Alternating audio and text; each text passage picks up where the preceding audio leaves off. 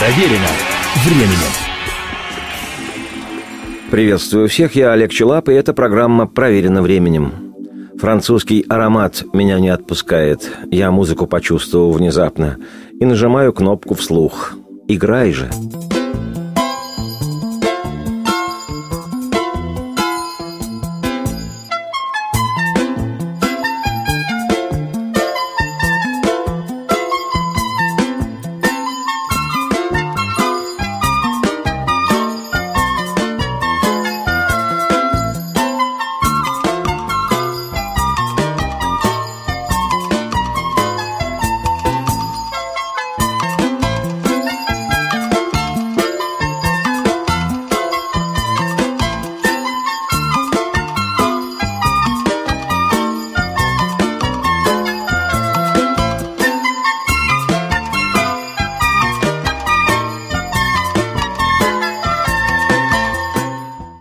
200 назад не было для России более страшного врага, чем Франция. Наполеон Бонапарт сделал свое тугое и бесперспективное милитаристское дело.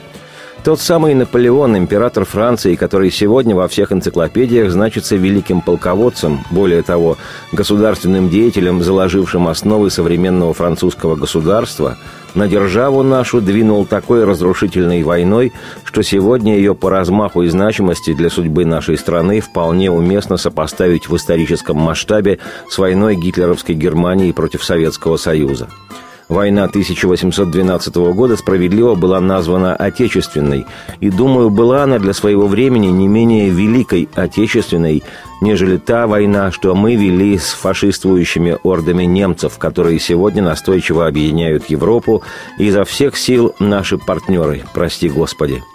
По аналогии с лозунгами XX века скажу, что в 1812 году монархическое отечество наше было в большой опасности – чем все это закончилось, мы знаем. Бородино, Кутузов и «Скажи-ка, дядя», сожженная Москва и Пьер Безухов, гусарская баллада и поручик Ржевский, назад в обмороженном виде по старой Смоленской дороге, казаки на улицах Парижа и «Быстро-быстро» и «Бестро-бестро», Уверен, никому из живших два века назад и в голову не могло прийти, что не такое уж продолжительное время спустя никакого антагонизма по отношению к Франции ни государство наше в целом, ни наш отечественный человек в частности испытывать не будут.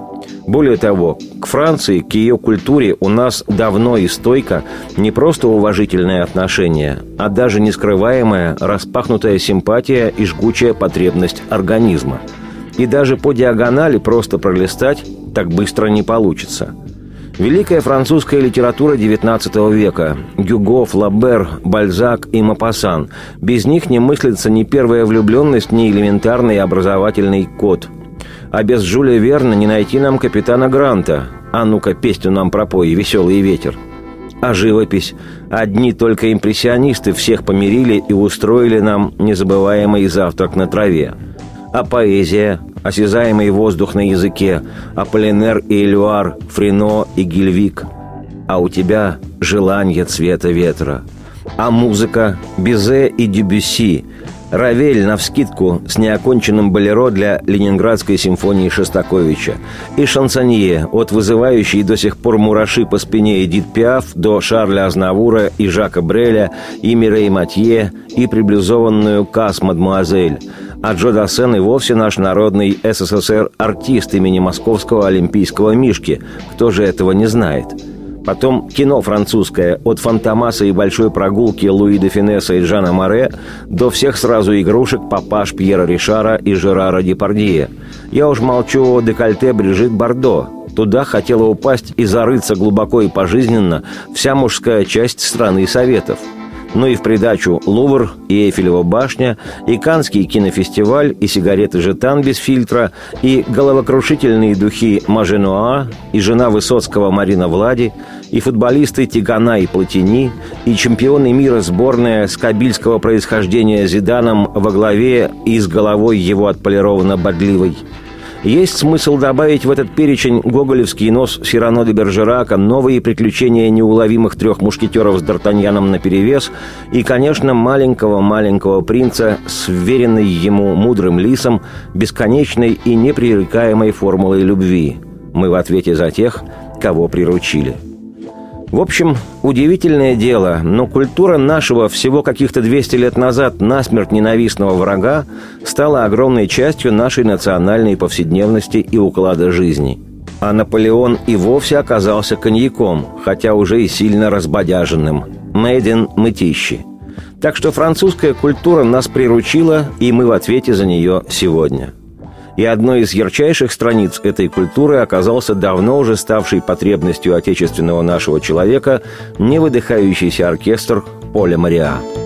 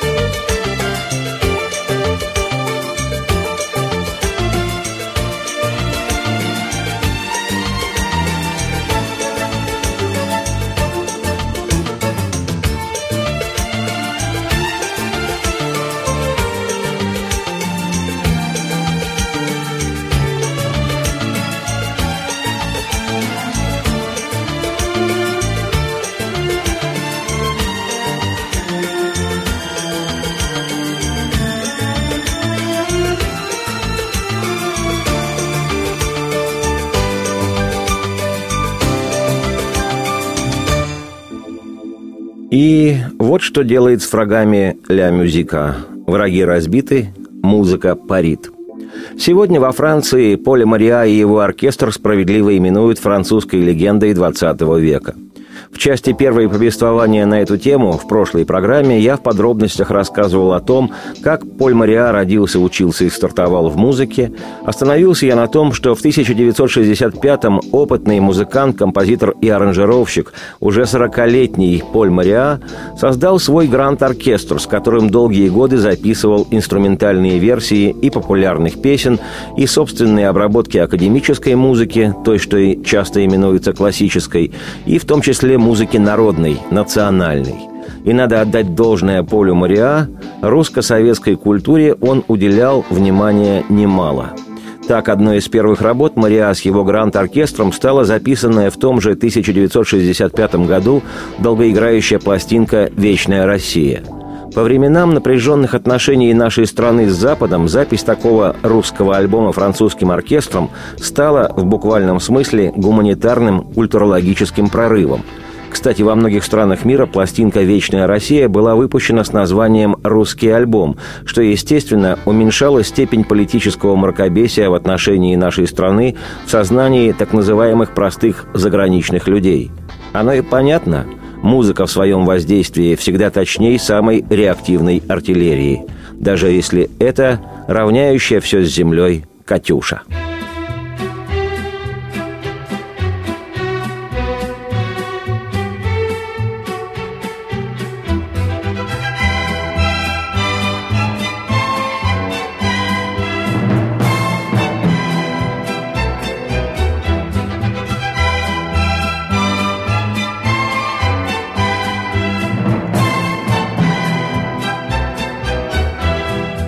Для лонгплея «Вечная Россия» Поль Мариа аранжировал 12 русских песен, по большей части народных. Здесь и «Вечерний звон», и «Очи черные», «Цыганочка» и «Бублички», «Эй, ухнем». И, чтобы мы немного развеялись, «Ямщик не гони лошадей». И, конечно, до оскомины обожаемая на Западе наша «Калинка-малинка». А кроме русских народных, записал Мариа и обработки мелодий нескольких песен советских композиторов. Это легендарные «Катюша», «Подмосковные вечера» и уникальная вещь «Полюшка поля», которую по недомыслию многие числят рьяно-революционным зонгом. Но это не так. И даже не времен гражданской войны в постмонархической России эта песня – записанная в 1934 году нашими соотечественниками композитором Львом Книппером и поэтом Виктором Гусевым «Полюшка поле» сработано так, будто это самый настоящий фолк. Песню «Полюшка поля» перепели и переиграли сотни артистов, от академических хоров до рок-музыкантов. Как говаривал один персонаж из кинофильма «17 мгновений весны», в свое время мы поговорим и об этом – Известнейший английский и американский музыкант и дирижер польско-ирландского происхождения Леопольд Стаковский в свое время назвал «Полюшка поля» лучшей песней XX века. И, по-моему, не погорячился Стаковский Леопольд в своей оценке.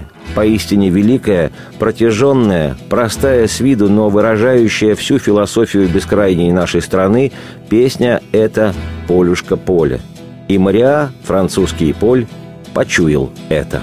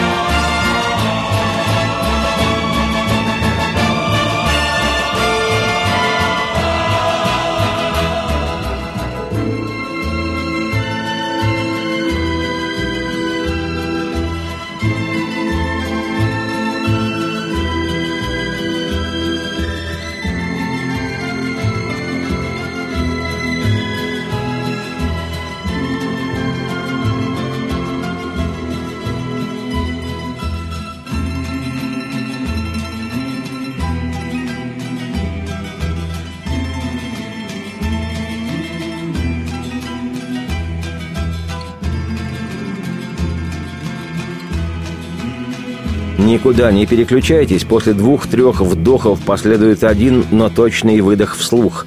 Продолжение программы и пиршество музыки. Проверено временем. Это программа «Проверено временем». Меня зовут Олег Челап. Еще раз приветствую всех вслух и продолжаем разговор об одном из самых известных в мире эстрадных музыкальных коллективов – оркестре Поля Мариа – Отношения Поля Мариа с нашей страной в середине-конце 60-х годов прошлого века были отмечены в 1967-м приездом композитора в Советский Союз в качестве музыкального директора эстрадной певицы очаровательной Мирей Матье. Изящная, с истинно французским шармом, она будоражила и пением своим, и внешностью многих в нашей стране. Поль Мариа стал музыкальным директором восходящей звезды Матье в 66-м. И вскоре совместно с поэтом Андре Паскалем композитор создал главный на тот момент хит певицы «Mon Credo», Первый же диск Мирей Матье с этой песней всего за полгода разошелся во Франции тиражом в миллион экземпляров. Пела Матье в сопровождении гранд-оркестра Поля Мариа. Кстати, впоследствии, за несколько лет сотрудничества с Мирей Матье, Поль Мариа записал с певицей около 50 песен. Как гласит история, в 1967 году во время визита Мирей Матье в нашу страну Поль Мариа сочинил для нее одну из песен в городе-герое Ленинграде прямо на борту легендарного революционного крейсера «Аврора». Впрочем, сейчас мы станем слушать в исполнении Мирей Матье и оркестра Поля Мариа ту самую визитную карточку певицы, хитовую «Мон Кредо».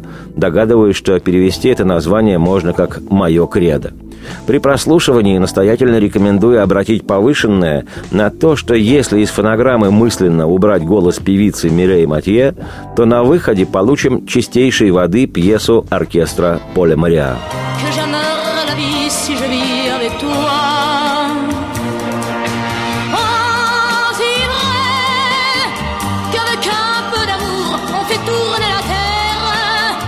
aussi vrai que tes yeux sont ma seule lumière, aussi vrai que ma vie tient au fil de nos joies. Oui, je crois que mes jours n'attendaient qu'un mot d'amour de toi. Je crois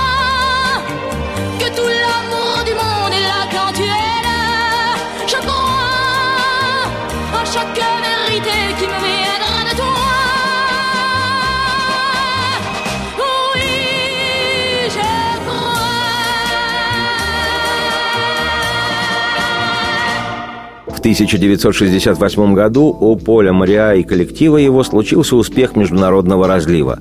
Оркестровая версия песни участницы конкурса Евровидения-67 «L'amour est bleu», которая в дальнейшем была узнана миром в англоязычной версии названия «Love is blue», возглавила национальные хит-парады североамериканских Соединенных Штатов, а там по инерции и многих стран мира – в результате Поль Мариа стал единственным на тот момент французским исполнителем, добившимся признания в Штатах по самому большому счету. Не удивлюсь, если кроме Поля Мариа до сих пор никто из французских артистов его успех не повторил.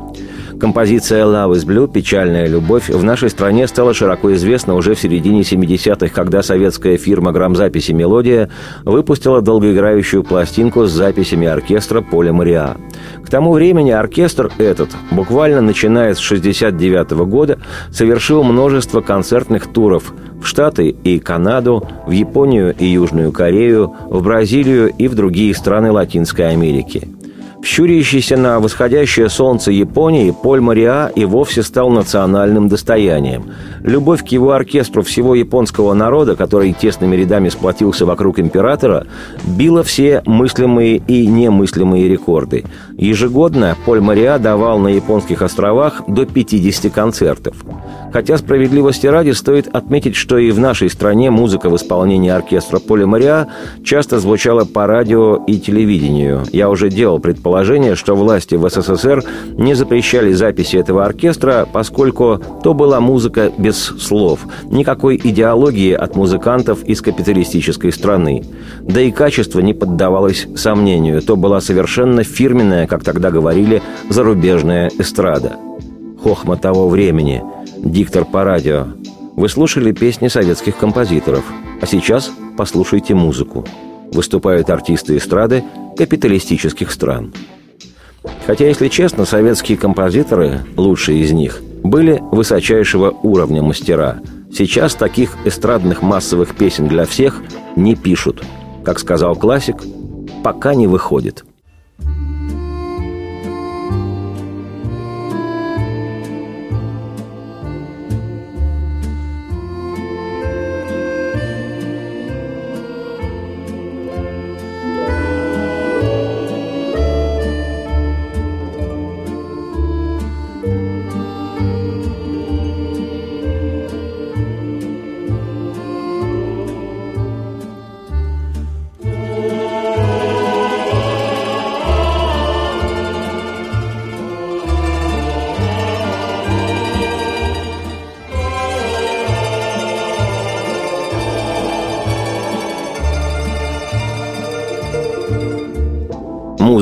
Исполнении оркестра «Мариа» звучала у нас в заставках телепередач «Кинопанорама» и «В мире животных». На мой взгляд, патоки и сиропа в тех композициях было в крат больше, чем нот в октаве.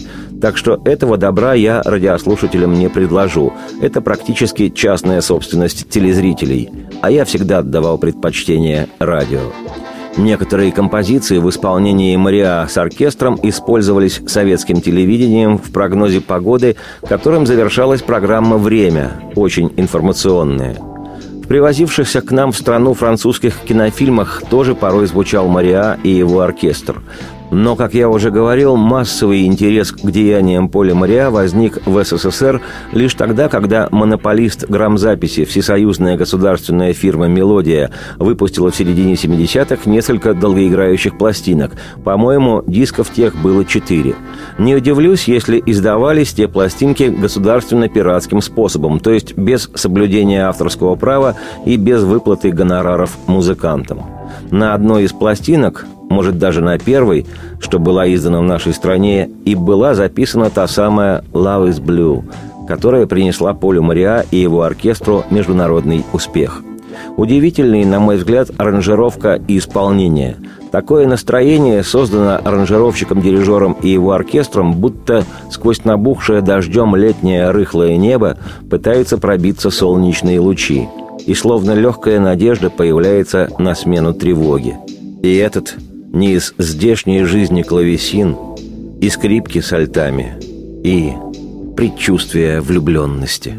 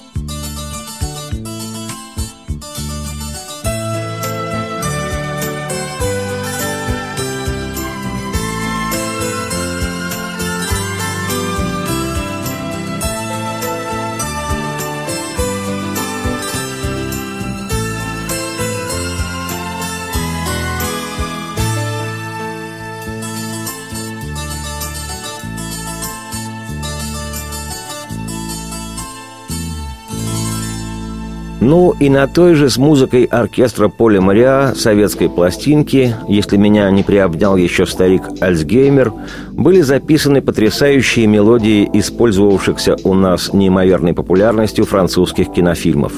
Какой же русский не любит французское кино? Есть такой фильм «Мужчина и женщина». Многие, наверное, видели – а кто не видел, уж точно слышал, потому что музыку для того старого кино писали такую, что ее можно было рассматривать вслух и трогать. При этом скорую тебе никто не вызывал. И фильм этот «Мужчина и женщина» получился отменный. Про мужчину и женщину. И люди смотрели сердцем. И призов картина получила тьму. И своих французских, и Оскара американского, и международных фестивальных – и музыку композитор Франсис Лей такую волшебно легкую написал, что заслушивался наш человек просто насквозь. И так называемые простые люди, и композиторы. Особенно, как мне кажется, замечательный наш композитор Андрей Петров любил слушать эту музыку Франсиса Лея. Помню, как-то 8 марта, в женский праздник, показали по телевидению в стык два фильма, что называется «Про любовь». Один наш, отечественный, «Три тополя на плющихе». И картина сильная, уже классика сегодня, и актеры первоклассные, и музыка отменная. Но как только завыла на взрыв простая русская женщина, которую играла Татьяна Доронина, ту песнь протяжную «На тебе сошелся клином белый свет», так потемнело вдруг заметно – Видимо, совсем уж клином свет сошелся где-то очень далеко. А едва закончился этот фильм «Три тополя на плющихе», тут сразу же фильм «Мужчина и женщина», производство Франция. И вроде бы те же он и она, и та же вечная тема чьей-то любви. И если честно, я сейчас уже и сюжета-то не вспомню, кроме того, что главный герой, посадив возлюбленную на поезд, мчится на машине в пункт назначения поезда, чтобы встретить свою даму сердца на вокзале. Это действительно было красиво. Но все остальное сейчас не вспомню. А вот музыка осталась. И когда вышла в нашей стране пластинка оркестра Поля Мариа с той мелодией, все бросились покупать ее. Особенно русские женщины, потому как были в той музыке надежда на невиданную здесь человеческую жизнь и счастливую женскую долю. Выть не надо было, хотелось напевать, любить и быть в ответ любимой.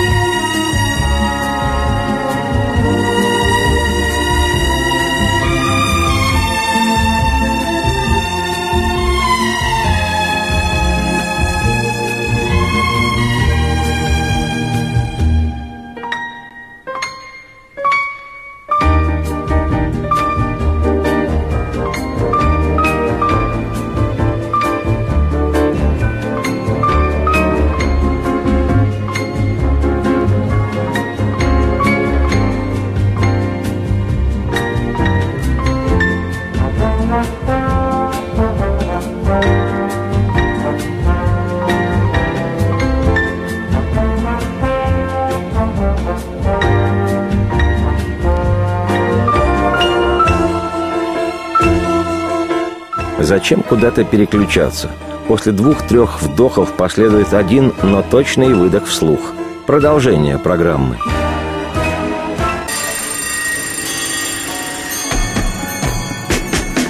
Проверено временем.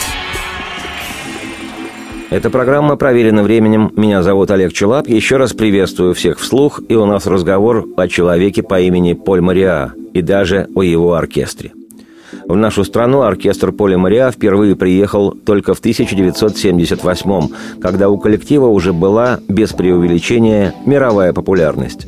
И на этом событии хотелось бы остановиться подробней. Гастроли проходили в январе 1978 года в Москве. Всего было дано семь концертов в концертном зале «Россия» напротив Кремля. Если учесть, что билеты по большей части распространялись среди номенклатуры, то попасть на концерт простые смертные практически не могли. Звукорежиссером этих концертов был французский специалист Доминик Панце. По его воспоминаниям, французы были настолько шокированы многими сторонами советской нашей привычной с детства жизни, что Панце Доминик взял и написал свои воспоминания. Вот часть из них. Цитата. Мы погрузились в Париже. Валентин Купо, менеджер и близкий друг Поля Мариа, все организовал. Хорошо пронумерованные и заклеенные ящики должны были погрузить в наш самолет. Лайнер взлетел, а багаж оркестра Поля Мариа остался стоять на взлетной полосе. «Не беспокойтесь», — так нам сказали. «Ящики не помещаются в самолет. Они полетят следующим рейсом и будут в Москве уже вечером». Но мы получили багаж только три дня спустя — так что по прибытию в Москву у нас не было никакого звукового оборудования. Но персонал концертного зала оказался очень любезным. Они перерыли весь город, чтобы найти необходимую технику, подставки под микрофоны и кабели. И таким образом мы все же смогли провести первый концерт. Маленькая техническая кабина возвышалась над сценой на 50 метров. Я не понимал, что делать с пятиметровым пультом, изготовленным в Германии неизвестно в какой эпохе. Русские проявили исключительное гостеприимство. Однако спецслужбы следовали за нами повсюду. В отеле, на перекрестках улиц. Мы провели неделю в таком любопытном соседстве. Концерты в Москве имели большой успех. Цитате конец. Одной из наиболее часто слушаемых мной композиций с пластинки Поля Мариа была вещь под названием «Пассажир под дождем». В ней не звучала бравая и полная кондитерской голозубости мелодия наподобие тех, что открывали телепередачи «В мире животных» и «Кинопанорама». И из всей той долгоиграющей пластинки эта пьеса выделялась своей каверностью, несуетностью и глубинной напевностью. Помню, когда я, еще старшеклассником, составлял на уроке математики свой хит-парад «Горячую сотню», то только две композиции, не имевшие отношения к обожаемой мной англоязычной рок-музыке, нашли свое место в этом челапско-пчелином чарте. Одна из них, «Александрына», принадлежала белорусскому ансамблю «Песняры», а вторая – этот самый «Пассажир под дождем» в исполнении оркестра Поля Мариа – я и сегодня считаю, что это очень раздумчивая пьеса, даже отголосками слышится в ней настроение старого замка Модеста Петровича Мусорского, отечественного композитора. Когда-то лет 20 назад я был его внебрачным внуком. В тот приезд оркестра Поля Мариа в 1978 году я на его концерты не попал.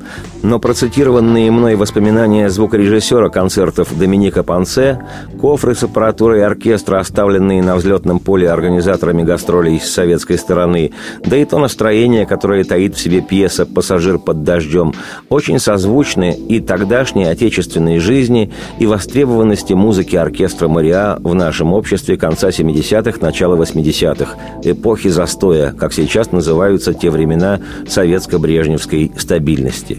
Но еще созвучно настроение пьесы «Пассажир под дождем» моему тогдашнему юношескому ощущению мира и познания окружающей меня жизни. Признаться, я сто лет не слушал того пассажира, но стал готовиться к этой программе, дождь узнал сразу же.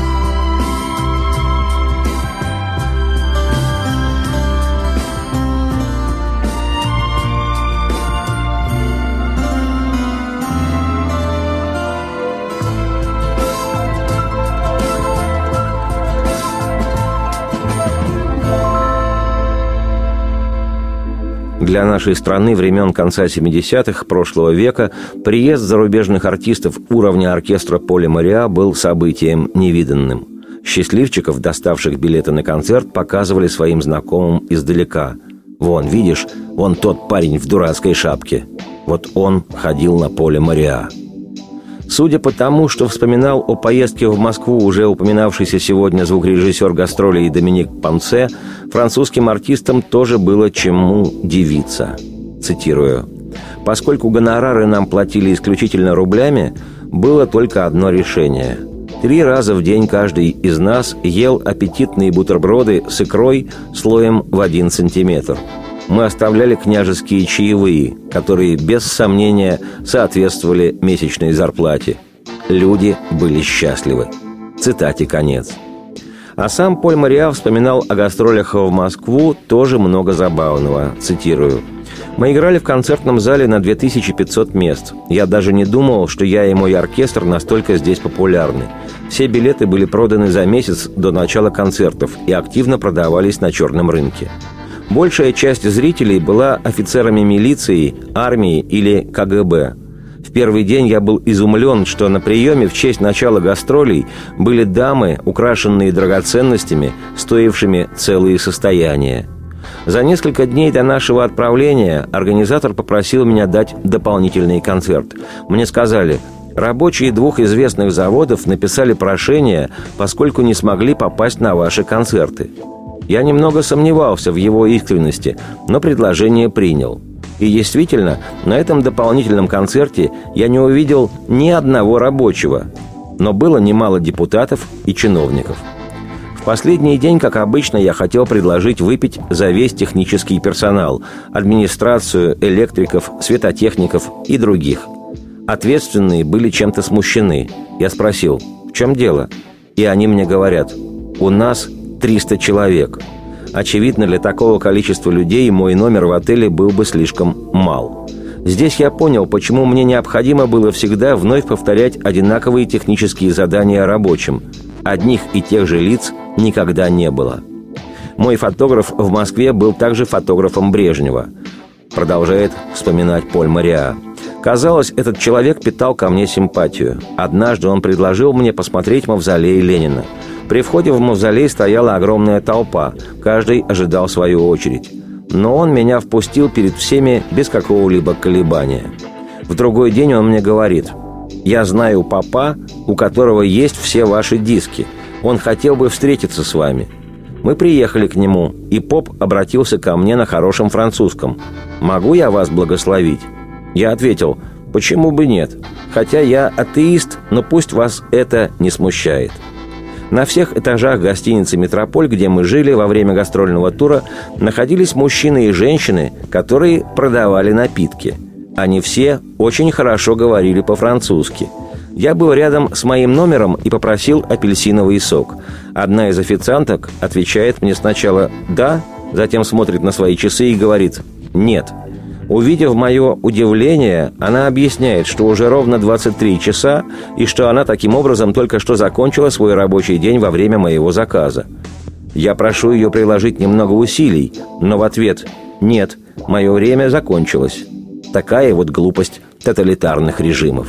Зато, не без гордости отмечает Поль Мариа, Экипаж космического корабля «Салют-6», управляемый Юрием Романенко и Георгием Гречко, просил, чтобы программа релаксации, передаваемая из Центра управления полетами на орбиту, включала музыку, исполняемую моим оркестром. Цитате конец. Впрочем, о человеке по имени Поль Мариа и о его оркестре я, Олег Челап, автор и ведущий программы «Проверено временем», да расскажу уже в следующий раз. А сейчас уступаю место и время ее величеству музыки. Радости вам вслух и солнца в окна, и процветайте!